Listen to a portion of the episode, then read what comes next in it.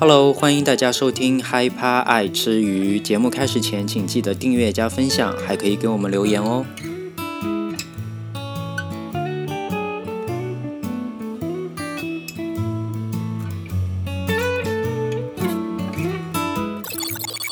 Hello，大家晚上好，欢迎收听第七集的嗨趴爱吃鱼，我是君君。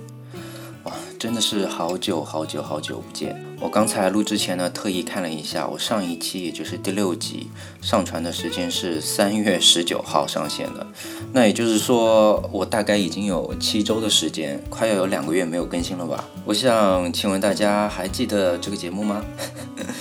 如果已经忘了的话，其实呢也没有关系，反正我的节目呢也就只上传了六集。那现在收听节目的听众朋友们呢，也可以把害怕爱吃鱼当做是一个今天新发性的节目，那就请大家记得订阅和分享起来，然后也推荐给你的朋友哦。我觉得我有必要对于那些订阅我节目的听众朋友们呢，和那些在网上发消息让我催更的网友们呢，解释一下，为什么害怕爱吃鱼开天窗了快两个月之久呢？其实呢，最大的一个原因就是我最近有点懒。哎，不是啦，呃，我只是开玩笑。其实呢，我觉得对于我懒的部分，可能是百分之有百分之二十的原因吧。但是我觉得有绝大部分的因素呢，是因为最近的新闻，我觉得真的没有什么值得报道的。然后之前，呃，我不知道大家知不知道，好不容易有爆出来一个张继科和我们景甜的大瓜，但由于我对张继科实在是太不熟了，所以很不幸的呢，我在搜集他过往的资料中呢，数度睡着，就真的是睡着。那经过几次被张继科的呃新闻。被催眠之后呢，我决定索性就放弃追踪这个唯一能报的大新闻了。所以之后呢，我也就索性自暴自弃的决定给自己放好几周的一个假。那这周到底是什么样的大新闻引我又出山了呢？还自于诸葛亮出山。那 那是什么大新闻？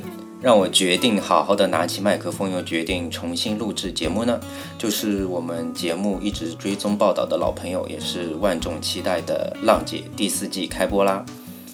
其实呢，我觉得我还要纠正一下，啊，这个《浪姐》今年的《浪姐》她已经不能叫浪姐了，因为。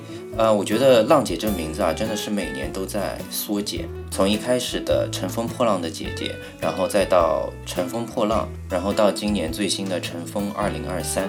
其实呢，我真的是不懂每年审核名字的标准到底是什么。但根据很多网友按照名字递减的逻辑来排呢，那如果明年还有第五季的话，那很有可能就省略成变成一个字，乘二零二四吧。可能如果到二五年的话，如果还有第六季的话，可能就只剩下年份二零二五了吧。好，那我们就废话不多说，因为浪姐四呢，我有好多好多想要和大家分享和讨论的。你们可能看不到我呃做笔记的时候呢，我是一边看节目一边做笔记的。哇，我真的是写了快六页，然后我也不知道，我之前看浪姐我也从来没有这么多想法，可能这一季值得爆料的姐姐比较多吧。那我怕时间来不及呢，我就把原来这一周需要报的一些新闻移到下周再报。那我们今天呢，就把这一集当做是浪姐四的特别节目喽。好，欢迎回来。那我们就开始一起来讨论一下本周五首播的浪姐四的第一集喽。说实话呢，在开播前我已经是非常期待这个第四季了。虽然在节目开播之前呢，芒果就溜了好久的各种话题性的明星说也会来参加，就比如说有艾薇儿和福原爱，虽然他们最终呢都没有来。但是呢，在开播前敲定的最终名单呢，我觉得也还是非常有看头的，兼具了各种话题性。不管是某年度剧正反派女主角的合体引起一代人的回忆呢，还是开播前某台湾女明星们在微博上的一次撕逼，只能说芒果台还是非常懂得观众想要看什么的。而我呢，最期待的反而是每一季第一集各个姐姐出场介绍自己，到进场和其他三十多位陌生姐姐的互动。我觉得这一部分呢，就像一个小职场，从中呢，大家也可以看出每个姐姐不管是真心呢，还是假意，是热情呢，还是害羞的各种不同的像初入职场的状态。我觉得这一点呢，是非常我个人非常想要看到的。好，下面呢，我就想来盘点一下第一集姐姐进场和自我介绍的部分喽。首先呢，我在这里声明一下，我不会聊到所有的姐姐，我评论的呢只是那些我开播前就会非常期待的姐姐们，或者呢是我通过这一集介绍才认识的一些非常有爆点的姐姐们。当然，这些爆点呢可以是好，也可能是坏哦。那那些没有提到的呢，只能说在第一集还没有给我留下太深的印象，但说不定在以后节目的表现呢也会越来越好，让我有慢慢的记住这个姐姐。好，首先呢，第一个开场的呢就是我们 ella。其实 ella 她第一个出场呢，我是一点也不意外，毕竟经历过那个时期的听众朋友们应该都知道，S.H.E 当时的恐怖的国民度真的就是家喻户晓，就连我奶奶也知道 S.H.E，并且哦，我奶奶觉得。他们是非常有趣，然后对他们的评价都是非常好的。我还记得我那个时候奶奶说，他们看到平时他们 S.H.E 在电视上的采访，就觉得他们三个女的叽叽喳喳的就很自然，很好笑。然后特别是 Ella 呢，她是非常的有综艺感，然后她的那种搞笑的方式呢也是非常自然的，不像是那种官腔的一样一板一眼的。所以呢，我觉得 Ella 的天生综艺感呢。也是使得呃芒果台会放心的让她作为开场的第一个姐姐吧。其实呢，ella 本身她没有什么好说的。我想说，ella 她就已经是女子天团的一员了，我还有什么需要再介绍的吗？如如果你们听众还有不知道的，我觉得你们应该先暂停一下我的节目，然后去好好去搜索一下 S.H.E 到底是谁。但是呢，我想在这里聊一下芒果台的一贯的一个毛病。就是本来开场准备好的一个非常不错的环节或者是设计呢，一开始会用到，然后到节目后面呢就会渐渐渐渐的淡出，然后到最后就索性就消失没有了，给人一些，嗯，怎么讲虎头蛇尾的感觉吧。那这一集一开始呢，安排的世界各地的美食就是一个非常好的例子，我觉得。那节目的口白上呢，也说食物呢是拉近彼此、融入各个地方文化的最好的桥梁。然后呢，这一季的浪姐呢，也是主打中国的各地的美嘛。那进场开头展示的中国各个地区的美食呢，我也觉得是一个非常好的巧思。那 ella 呢，她讲的她带来的台湾美食霸王的故事嘛，也是。非常的有趣，可是如果我没有记错的话，在 ella 后面出场的姐姐就没有再讲他们带来的美食的故事了，而且他们进场也没有拍他们挑他们最想吃的菜啊。我觉得非常有可能的是呢，芒果台觉得这些前戏就是挑菜啊，然后介绍的有点太占用时间了，然后索性可能就被剪掉了吧。我觉得也有可能呢，是每个姐姐挑了她们最想吃的，然后到最后出来压轴的孙悦可能在想啊，我才不想吃臭豆腐啊，我出舞台还要表演，大家一起来呢，我怕到时候臭到大家躲得很远，都不想和我一起来，开玩笑了。反正呢，我就是觉得这个各地菜肴本来真的是一个非常好的巧思，可能以后芒果台我觉得需要再考虑考虑怎么精简一些没用的片段吧，然后把本来不错的一些点子放回去喽。好，话题扯远了，那我们继续来聊下一个出场的姐姐，她就是谢娜。其实谢娜在 ella 后面出场呢，我也是大概有预料到的，我猜的可能性呢是芒果台想要制造第一波的小冲突。呃，哎，可以说冲突吗？我觉得呃小看点可能更准确吧，因为毕竟谢娜呢也是内地搞笑女主持的第一把交椅。我想说把 ella 和她放在一起呢，可能会制造一些小爆点吧。但实际上呢，我觉得这个小爆点呢，嗯，怎么讲，有点可有可无。其实我对谢娜的搞笑呢是一点没有期待的，因为我知道她的搞笑模式就是那个样子的。呃，果然呢，这次 ella 和谢娜的对话呢，就是让我尴尬到极点。就是 ella 抛出一个梗，想要制造一些话题，说我们 S.H.E 开过多少场演唱会，开过几场。然后呢，你可以看得出谢娜那个时候 没有准备好，我觉得她可能还需要一分钟思考吧。然后就先假装装傻的反问说：“你是问我看过几场演唱会？”然后可能我觉得那个时候谢娜心里呢就在暗骂 M M P，我还没有完全睡醒，上来你就给我一个网炸的问题，我脑子转不过来呀。本来呢我看到这里我心里就快翻白眼，想说真的没有必要为了应酬时间而搞笑。结果呢这还不是谢娜的最最最最难及的笑点哦。接下来的对话呢我估计谢娜有点睡醒了，她也有点想反将 ella 一军，于是呢就对 ella 说，但你有个短板。然后呢，就迟钝在那里。哎，我觉得我们可爱的谢娜，拜托以后你想要搞笑呢，就先把整个桥段想好了再脱口而出，行吗？你每次都是先把观众的期待值拉到这么高，结果说 ella 的短板就是年龄大了。我觉得这一段真的是尴尬到我脚趾抓地啊！其实我看到节目这一幕的时候呢，我也真的是笑了的。但是我是在笑，怎么会有人能讲出这么不好笑的笑话来的？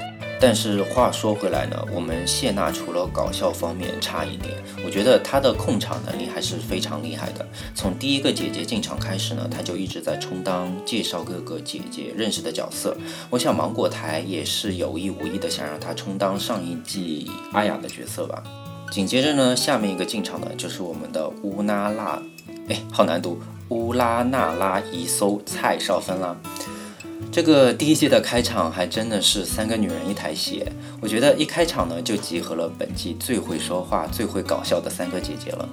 开场气氛呢真的是马上就被带起来了。但是呢，这里我要说但是，嗯，我不知道是不是我们的蔡少芬在演了皇后之后就一直露面于各大综艺节目。她呢，嗯，我觉得她可能也是为了营造一个综艺人设吧。但是呢，我觉得他最近变得越来越吵吗？特别是他的普通话也不太好，再加上他的嗓音呢，也是有点像乌鸦那种扁扁的感觉。说起话来呢，也是喜欢提起嗓子，然后把嗓音放到特别大。这几项加起来呢，其实我有很多时间我不看字幕的话，我其实根本就没有听懂蔡少芬到底在讲什么。我在这里呢，也希望少芬的粉丝不要来骂我。但是我觉得蔡少芬就是很热闹啊，她就是给节目带来那种罐头音效的作用。其实呢，说实话，每次听到节目里穿插着她哇哇哇哇叫的声音，我觉得还是蛮热闹的。我感觉真的其实不用听懂蔡少芬到底在讲什么，我觉得只要听懂一半就行了。因为只要有蔡少芬在，她的那个啊啊的音效就把节目的气氛拉得很好。唉，怎么说呢？毕竟我对我们的少芬还是有《甄嬛传》皇后娘娘的滤镜在的。那在这里也就不再说 皇后娘娘太多坏话喽。那我们气氛组结束之后呢，接下来出场的就是很多男生心中的古装白月光，赵敏郡主贾静雯啦。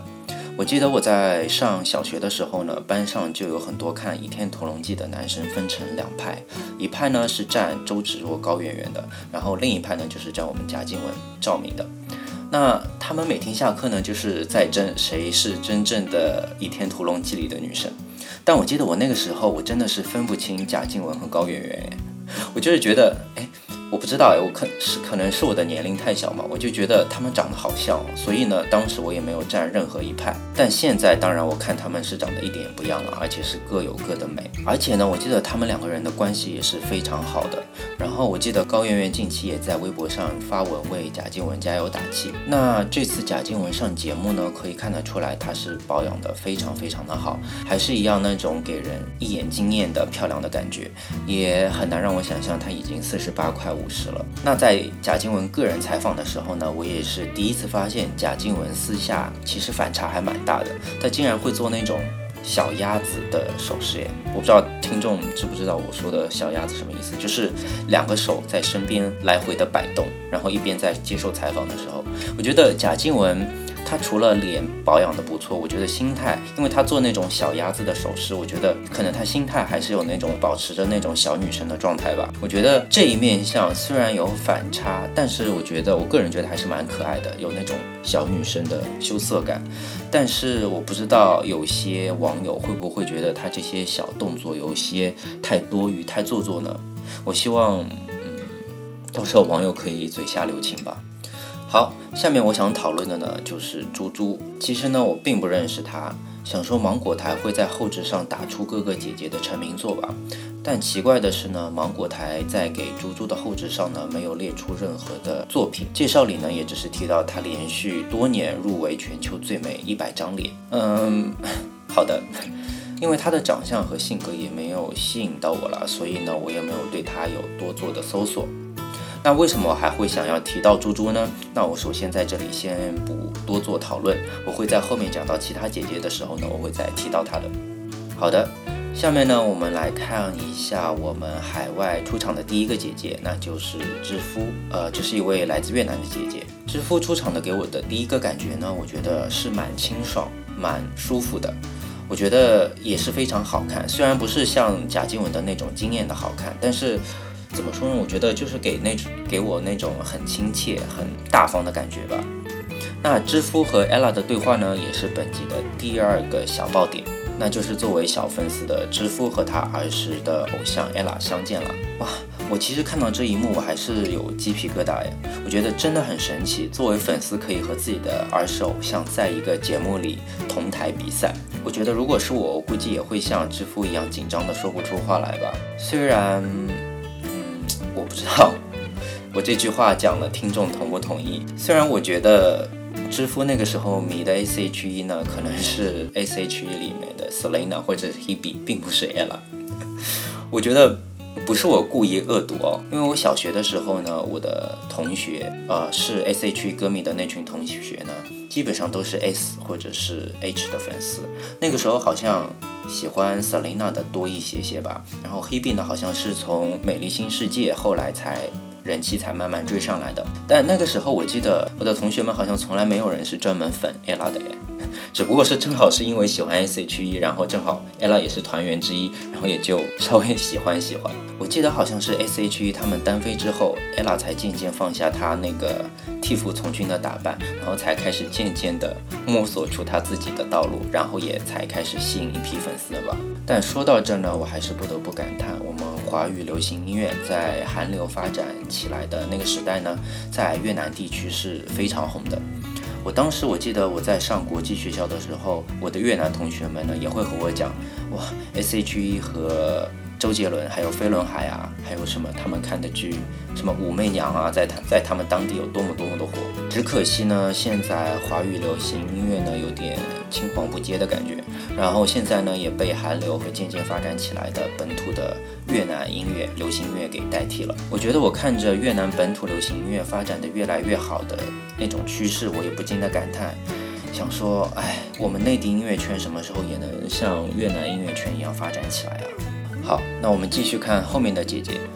呃，在这里呢，我就把我就先把 Amber 刘逸云和刘亚瑟放在一起讲。呃，我觉得他们有一点点在这一季里撞型，都是有点走之前几季那个李斯丹妮在之前节目里的男友力的类型的担当。而其中 Amber 呢，我觉得是特别有这样的感觉。呃，我感觉她特别有团体组织的管理能力。那毕竟她呢也是韩国二代女团 F.X 出身嘛。那可想而知，我觉得 Amber 也是非常有团魂的那一种类型，我觉得也是有非常好的凝聚力的。然后呢，Amber 她又会跳舞，她也会 rap，还会写歌。我甚至呢觉得 Amber 很有可能就是最终浪姐四会成团的成员之一。那我就把这句话就先放在这里，你们到时候看吧。如果 Amber 到时候成团了怎么样？还问自问自答，还问怎么样？那如果猜对了呢，就请你们多多分享我的节目，也让你们身边的人一起收听和订阅起来喽。好，下面一个姐姐呢是无忧，呃，又是一个我不认识的姐姐。但这个姐姐在出场的时候的所作所为呢，让我着实有点摸不着头脑。我感觉她有可能是有点想要复制之前张雨绮的笨蛋美女的人设吧。那无忧到底是做了什么样的事情让我大傻眼呢？他就是竟然自己打印了好多自己的名片，分发给在场的每一个姐姐。可是话说回来，如果这些名片是那种普通大小的也就算了哦。无忧他打出来的那些名片大小呢，是那种像一个生日的那种小卡片一样。我想说，无忧啊，你是想整死哥哥姐姐吗？这么大的卡片，口袋里呢也塞不下。那整场节目呢，拿在手里也不是。请问，如果到时候哪一个姐姐随手一放，留在桌子上，或者是看到就随手就扔到垃圾桶里呢？那会不会被曝耍大牌呢？还有微信，我想说，这个无忧傻姐姐啊，你还真的把自己的微信二维码印在了那个卡片上，结果最后她个人采访的时候，她说一个人也没有加她。我觉得何必呢？这样真的是又尴尬又可怜。那下面呢，我想讨论的呢是龚琳娜。哇，龚琳娜一出场真的是好温暖，好自带喜感哦，我真的非常喜欢。因为她微笑起来呢，就特别像我初中的语文老师，也很像那种知心大姐。然后呢，我觉得她自带的那种综艺感是非常自然的。相比谢娜和蔡少芬的那种僵硬式的搞笑呢，我觉得龚琳娜她的幽默真的是非常松弛、非常好的。那龚琳娜一进场呢，就隔着大圆桌，对着坐在最远端的蔡少芬行礼说：“皇后娘娘！”哇，那个嗓门真的是中气十足，响彻整个演播大厅，直达圆桌最远端的少芬娘娘耳中。龚琳娜呢，我觉得她不但有梗。她也是一个非常谦卑、没有架子、对工作也非常有责任心的人。这一点呢，可以体现在龚琳娜和哥哥姐姐打招呼的时候，她呢总是试图的记住，然后要叫住他们的，叫出他们的名字。怎么说呢？虽然龚琳娜她有些人她就只记得一个姓，或者是索性就整个把姐姐的名字搞错了，但是我觉得龚琳娜至少是很努力的做功课了。因为节目上其实拍到每个姐姐来参加节目前呢，他们是有收到一份。呃，最后最终姐姐的名单的嘛，那初次见面呢，能认出别人，然后能讲出别人的名字，当然是非常礼貌，让对方呢也感到非常开心和暖心的一个举动。而反观前面有提到的某世界前一百美脸呢，我觉得他真的是把无知当态度。我个人觉得，只有内心还非常幼稚、还没有长大的人才会觉得自己这样很酷吧。好，扯远了。那浪姐四第一集，我觉得最好笑、最高光的时刻呢，也是出自于我们的龚琳娜，那就是她拉着 ella 的手唱那个啦啦啦啦啦啦啦啦啦啦啦啦啦那首踏浪嘛。而且搞笑的是呢，ella 还跟着龚琳娜一起唱了一会儿，然后再戳破，哎，那是徐怀钰的歌哎。我觉得那一部分我真的是刷了好几遍，我觉得真的好好笑。好，下面呢，我也把下面的这两个姐姐放在一起讲，那就是李彩桦和邱瓷炫。我觉得这两个姐姐，我也不需要和大家多做解释了吧？她们呢，就是《回家的诱惑》正反派两大女主角。那他们的重聚呢，也是浪姐四的第二大看点。我觉得不得不说，芒果台真的是很会营造回忆杀呀。那李彩华和邱瓷炫一出来呢，大家脑子里第一个说出来的名字不是他们个人的名字，反而是他们在剧中的名字艾丽和品如。可想而知呢，这部剧不管是有多雷，拍的有多烂，但影响力呢确实是很大。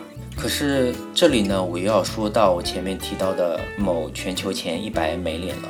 我不知道他是装的自己很高级，还是真的不知道人家李彩桦是谁。我前面也提到过，其实浪姐四呢是有最终名单的，呃，姐姐们呢也都是人手一份，连龚琳娜老师呢都做足了功课，努力的去记每个姐姐的名字。而我们的前一百美脸呢，就是表现的很白目，可能以为自己是那种外国回来，然后那个走那种很洒脱，走做自己的路线吧。看到李彩桦呢，就直接问你是谁。我看到李彩桦呢，也是非常尴尬的，嗯了一下，然后回答说：“我叫李彩桦。”然后又多加了一句剧里的名字艾丽。结果一百美脸呢，还真的以为李彩桦的名字就叫艾丽。正当我以为这种可以尴尬到钻地缝的对话就要结束的时候呢，我们的前一百美脸还是不放过李彩桦，还追问一个问题，问李彩桦：“请问您是歌手还是演员？”还 sorry。Sorry 你个头啊！首先，请问需要夹杂英文吗？结果呢，人家李彩华回答了之后呢，也没有反问他是谁，他是干什么的。可能我们李彩华根本也没有把前一百美脸放在眼里吧，想说是哪里来的工作人员吗？哎，这个前一百美脸真的是一个扫把星，除了没礼貌呢，还十分的扫兴。本来邱子炫走进场的时候呢，那个《回家的诱惑》主题曲一下，而且还是改编版的弦乐版。当我看到品如和艾丽的世纪拥抱，正觉得非常催泪的时候呢，这个时候前一百没脸，他又来破坏气氛了。他又问他是谁？正当他旁边的姐姐呢都已经回答了是演《回家的诱惑》的女主角，而我们的一百没脸呢又追问《回家的诱惑》是什么？我看到这里，我真的是白眼快要翻上天了。请问这位大姐，你是在装无知吗？都已经说是演了，那不是电视剧就是电影喽，不然还可能是 MV 吗？还是说这位大姐只是想向观众展示自己有一张前一百的美脸？虽然呢，我个人也觉得还好。好，下面一位姐姐呢，就是一开始让我最最最关注浪姐四的最大动力啦，那就是徐怀钰。我想，若是我的忠实听众朋友们，应该都知道我是徐怀钰的粉丝吧。一开始呢，在网上爆出各种天花乱坠版本的《浪姐四》的名单的时候呢，我就在不断的找各个版本里面有没有徐怀钰的名字，因为作为粉丝的我呢，我多么希望徐怀钰可以再翻红一次。但临近节目开播前呢，网上徐怀钰的风评就是一直是两面倒的情况。我知道徐怀钰呢是有一批固定黑粉的啦，他们有事没事呢就发那些造谣或是捧杀徐怀钰的新闻，导致一些没有自我判断能力的网友呢也就跟风相信了。那徐怀钰这一次登场呢，是穿着一身白色西装和戴着发卡的，我觉得真的就是梦回他当年爆火的 Y2K 的时代，给人一种青春洋溢的感觉。那第一集芒果台给徐怀钰的镜头呢不多，但在唯一的几个镜头里呢，还是捕捉到了徐怀钰进场看到贾静雯和他微微的挥手打招呼的一幕。这一幕看起来呢，就很像那个时候高中分班，然后你进教室发现坐在后排有你原来认识的同学一样的那种兴奋的感觉。那这一幕呢，也不得不让我想到开播前徐怀钰和贾静雯在微博上若有似无的互呛，和一批网友跟风报道说徐怀钰因为最近接商演太多，导致不努力和团队一起练舞，导致他最终一公的划水，然后被贾静雯在舞台上内涵。虽然我也不知道这件事到底是不是真的，但至少在两人开场互动来看呢，关系还是不错的。因为毕竟徐怀钰和贾静雯早在很早很早以前就一起在台湾录制过综艺节目嘛。我觉得不管这件事到底是不是真的，在第二集的义工还没有出来之前呢，我们就拭目以待喽。好，那最后两个压轴的姐姐呢，我也放在一起讲，那就是瞿颖和孙悦。我觉得要找资历久，然后能正常的姐姐呢，是芒果台的一贯作风。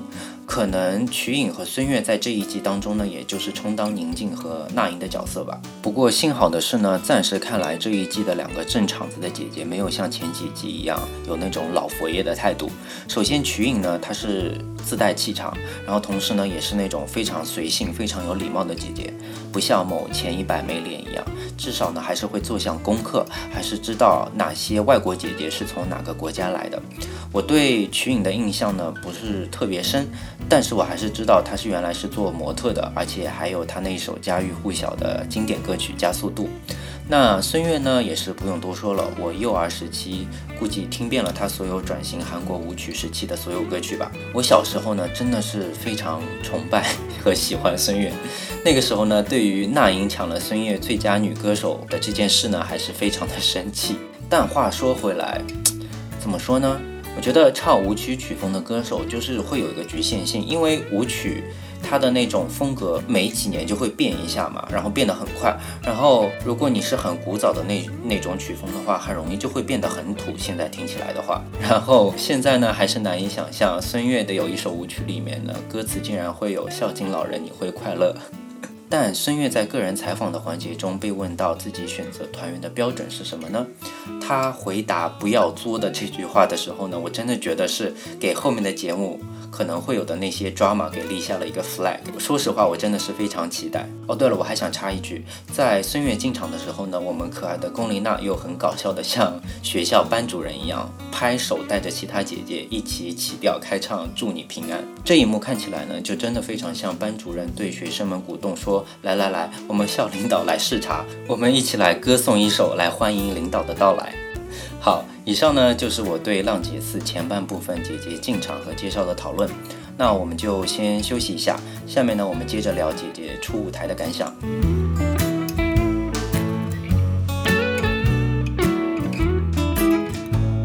好的，欢迎回来。下面呢我们就一起来聊一下《浪姐四》的初舞台部分。首先呢，我又想小小的吐槽一下，我发现这一季又开始有评委了。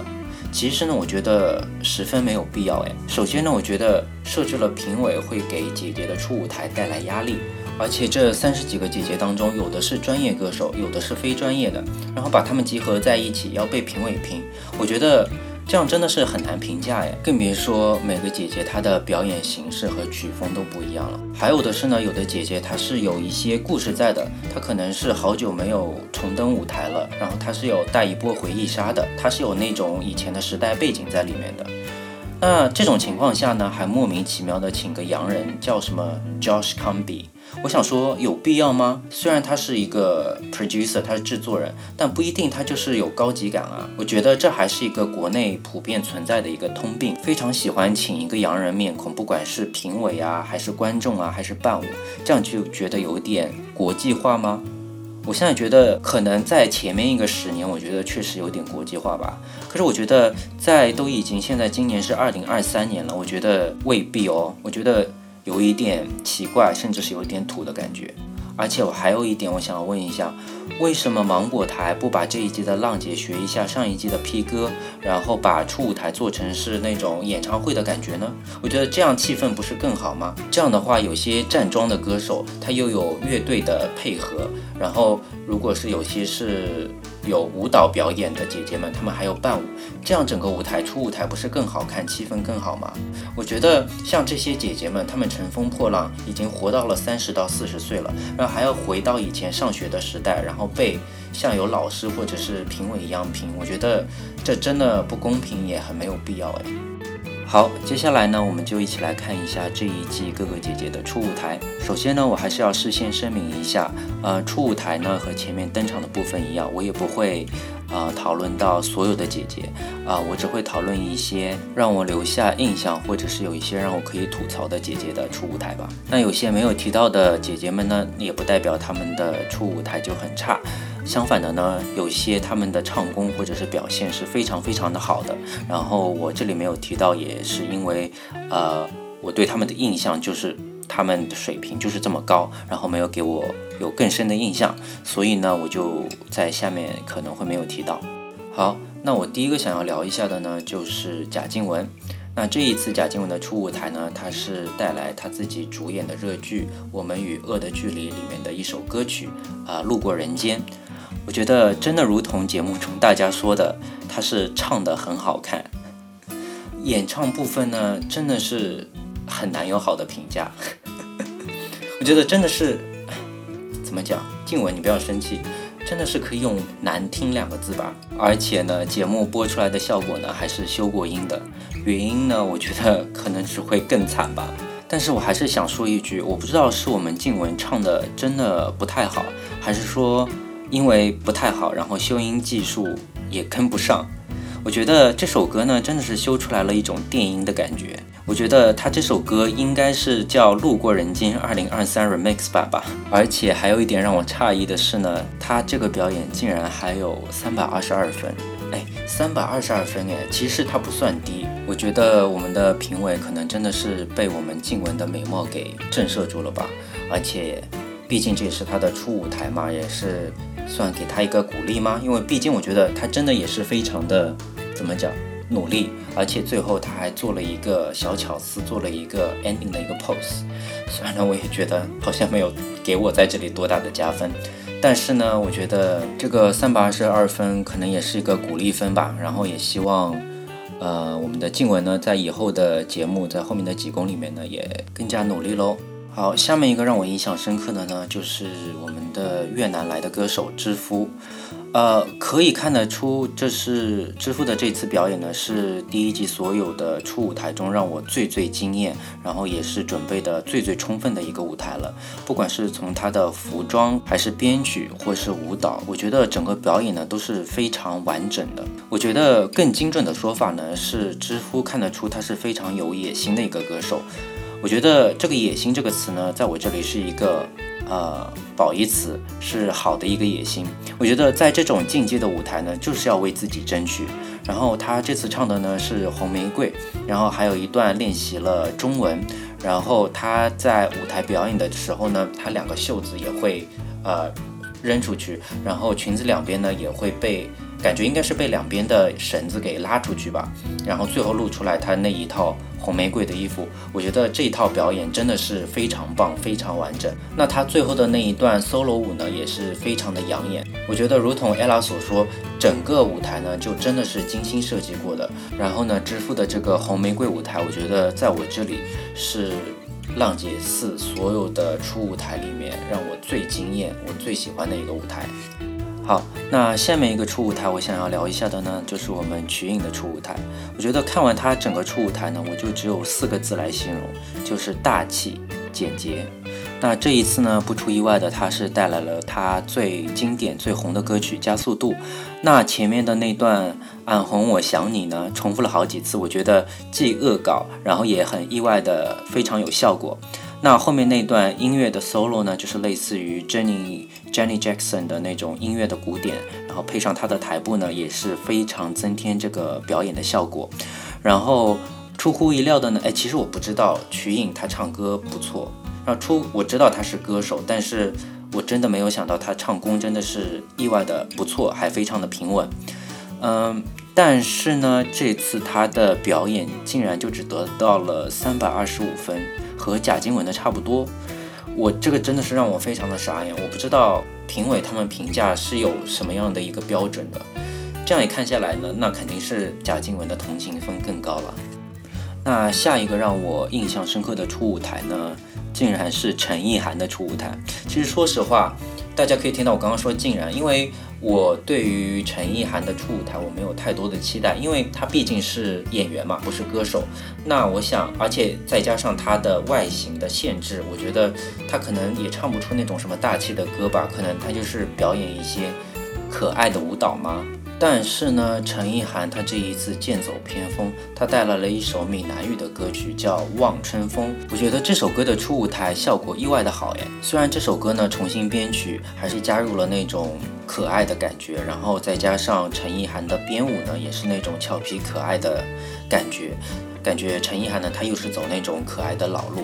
但是不得不说，这种俏皮的舞步和打扮，然后再加上这种奇怪的编曲，很。贴切陈意涵，很适合陈意涵哎，就让人感觉有那种，还有那种四次元无脑无脑少女的感觉。我觉得既可爱又搞怪，嗯，虽然她的唱功呢可能就这样，可是我觉得整个舞台效果的表现还是非常完整的。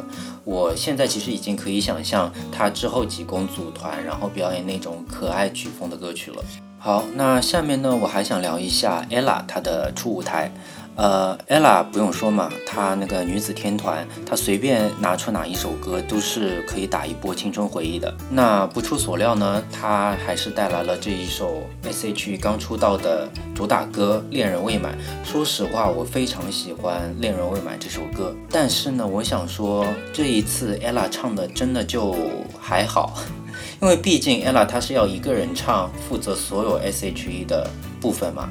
那既然他们组成一个组合，它有些歌曲的部分就是设计给 S 或者是 H 唱的嘛，有些就真的不适合 ella。大家也知道，ella 她在团体里面是负责低音部分的，特别是前面一开始唱的那几句，我觉得她真的太低太低，感觉她快要低不下去，她要咳嗽了。然后乍听一下呢，还以为是黄小琥在翻唱《恋人未满》。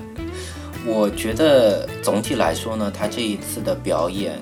他 ella 唱的一般，然后我也不懂为什么他这一次得到最高的分。我觉得可能是芒果台有意的在捧 ella 吧。然后总分好像是有三百八十四分，最高耶。对于我来说，ella 的这一次情怀牌有打到，但是唱功真的，我觉得还好。然后也听得出来是修音，还我觉得对于我来说好像是有一点点修音的吧。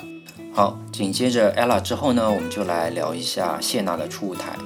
虽然说我不是很喜欢谢娜的主持风格，我觉得她那种想搞笑但是又不太聪明的感觉呢，非常让人尴尬。但我不得不说，在节目中看得出。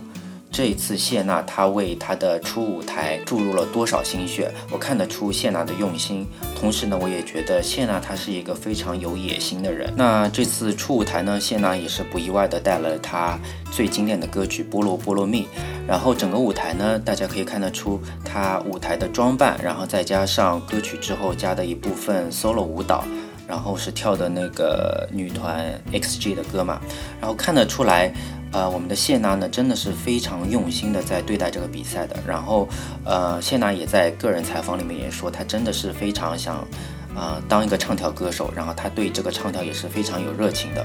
但是呢，虽然我看得出谢娜的用心，但是我还想说一下后面的那一段 solo 舞蹈。嗯，可能我们谢娜真的就不是跳舞出身，可能她是靠她的后天，怎么讲？可能是主持界的蔡依林地才吧。看得出他非常用心，但是我觉得他后面 solo 的舞蹈还是有一点怎么讲，笨拙的感觉吗？感觉他有一部分舞蹈动作的灵感来源是泰式按摩吧，就是他那个左右手手肘那种按摩穴道那个动作，看起来就是那种笨笨的感觉。但还是要说，我看得出谢娜的用心了，她是那种天赋不高，但是懂得勤能补拙的人。所以呢，这里我还是给我们的谢娜鼓掌喽。好，下面一个初舞台呢，就是我们龚琳娜老师的初舞台。首先我在评价之前呢，我先送上我的掌声吧。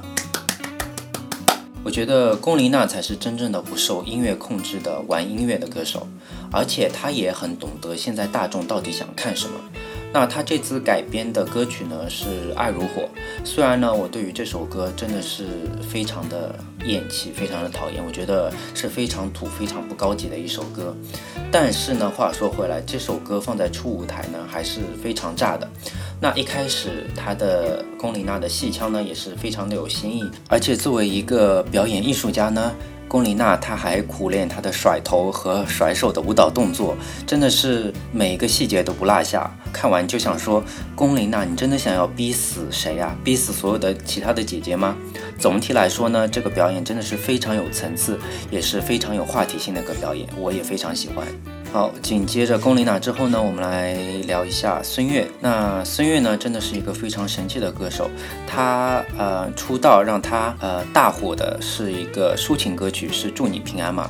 但是他半路又转型成为唱调歌手，他的那些翻唱韩国的呃舞曲呢，是让他更发光发热，从当时一众只唱呃抒情歌曲的内地女歌手呢跳脱出来。那孙悦这次带来的经典舞曲，大家一起来呢，我也是非常的不意外，因为我知道孙悦是喜欢挑战自己的啊，虽然他是已经是五十多岁了，然后他还特意编排了新的舞蹈和新的编曲，呃，我觉得这一点呢也是很值得。大家掌声的，我觉得整个孙悦的初舞台呢也是完成度非常高，但是我还是想说一下，我不知道是不是孙悦是那个年代出来的歌手，他再怎么打扮和追求时尚、新编曲或者是新的舞蹈动作，我觉得他的肢体和眉宇间呢，就还是透露出那种怎么讲样板戏的感觉吗？我也不知道怎么形容。特别是跳新编排的舞蹈的时候呢，一直让我很出戏。我感觉像是在看张兰在直播间里为了卖那个酸辣粉，然后模仿库龙跳舞的样子，就是那种很笨拙、很生硬的感觉。或者是也有点像你们家里的长辈，他硬是想要装年轻，然后跳那些电视上看到的那些年轻偶像跳的舞的那种尴尬和生硬感。然后表演中间呢，还夹杂了一些孙悦他特有的那种样板戏的肢体动作。真的是让我一度陷进去的时候呢，又有点出戏。但是话说到这里呢，我还是非常敬佩孙悦的，我非常喜欢他那颗追求年轻的心。好，那我们今天这一集最后一个要讨论的初舞台呢，就是我当时最最最期待的徐怀钰的初舞台了。呃，我前面也说了嘛，徐怀钰是我的第一个主动听和喜欢的歌手和偶像。可以说呢，不管徐怀钰做什么事，我都是有一层很厚重的粉丝滤镜在这里的。但是呢，他这一次的初舞台表演，我看完了，我也真的是不知道说什么。那这一次徐怀钰带来的是他其中的一首经典歌曲《纷飞》嘛？那《纷飞》大家都知道是一首抒情慢歌，我在想，是不是因为？他选歌错误呢？是不是他应该带来《我是女生》或者是《妙妙妙》或者是《怪兽》那种比较欢快的歌曲，这样更能带动现场气氛呢？啊，还有一点我不太懂，哎，怎么讲？不能说不太懂，想要表达的是，我可以听得出来，徐怀钰他近几年他的唱功。或者是说他演唱方式有点吃力，虽然说嗓音机能发生变化是每一个歌手当他达到一定的年纪都会要经历的一个过程，但是我不知道这一次徐怀钰到底是因为太紧张吗？还是说真的是因为呃，像之前的网友所说的，最近一直有在接呃商演和忙着自己的演唱会，然后导致那个嗓音有点太累了，或者嗓子有点太累了，也没有发挥好吗？但是在初舞台，我可以看得出。他是非常紧张的，然后包括他的那些舞台上的动作，因为他这毕竟只是一首呃抒情歌嘛，所以不需要做太多的动作。可是我从那个好像有唱到什么流下眼泪，然后我看到徐怀钰有把一个手指从那个脸上脸颊上这样比下来，感觉是一滴泪流下来。那边的动作好生硬，好生硬啊，感觉是故意加上去的一个动作。我就觉得可能我们的徐怀钰有点太紧张了吧。然后毕竟是他这一次呃登上像。浪姐一样这么大的一个舞台，因为我知道他在上浪姐之前，他有刚在台湾办完一场啊演唱会嘛，然后我也有看那些演唱会的片段，我能看得出，这好像是徐怀钰最近一段时间的一个常态耶。我就是看他唱跳那个 Call Me 的时候，就那个什么 Call Me Call Me Come Come Give a Call，他有一些高音，不可否认的是因为。毕竟年纪大了嘛，然后就是嗓音会有点低，他有一些避过。但是有一些呃唱跳的部分呢，我总觉得他可能是过过度于关注于他看前面的提词器嘛，然后总觉得他本来是跳着非常兴奋，然后过了两秒就感觉哎。有点出神，感觉说我我我我在哪里？我是在唱歌吗？我还是在家里？就感觉他过几秒钟或者过一分钟就会有那种出戏的感觉。我觉得是不是可能我们的怀玉有点最近疏于练习，然后也是第一次接触这种大舞台，还是有点生疏紧张呢？然后还有一点也是我在网上看到的，这可能是一个阴谋论了，然后大家不用。过多的相信，但是我看所有的姐姐的初舞台呢，我也是有一有一个这样的疑问，因为不管是那种非专业的歌手，或者是唱跳歌手，甚至我之前说的贾静雯嘛，呃，我之前提到贾静雯，她的修音修很大，然后都听得出修出了电音了，然后包括那些嗯抒情歌手，就是。呃，站桩然后只唱抒情歌的那些歌手，也多多少少听得出芒果台后期有为他修音。可是徐怀钰这一次呢，我不知道是不是我粉丝滤镜，我总觉得他唱这首歌是他的原因没有被修音过，哎，有很多音他有没有特别准的地方。芒果台都没有帮他修，我不懂是为什么只帮呃别的歌手修，没有帮徐怀钰修呢？还是说是已经帮徐怀钰修了，然后效果还是不好呢？那也有有的网友他猜测说是因为徐怀钰就是之前说的，他一直接商演，然后一直不太参加呃芒果台的排练，然后导致导演组呢就是对他很生气，然后故意不帮他修初舞台的歌曲的。但我觉得这也是呃危言耸听了，也可能是呃揣测，但我也希望这只是一个阴谋论了。然后我也希望呃我们的怀孕呢，在后面几宫里面呢，可以越来越进入状态，然后向大家展示自己应有的风采吧。好，以上呢就是我对《浪姐四》第一集所有姐姐出场和出舞台表演的呃心得和一些我自己的看法。那浪姐以后的节目呢，我也会持续的关注，然后会在我以后的节目呢和大家一起来分享和讨论。那大家如果对于今天我所讨论到的姐姐的登场和出舞台有什么同意或者是不同意的地方呢，也欢迎大家在节目下方留言，然后呢，我会在下一期和大家一起来讨论。好，那今天的节目就先录到这里，我们下周再见，拜拜。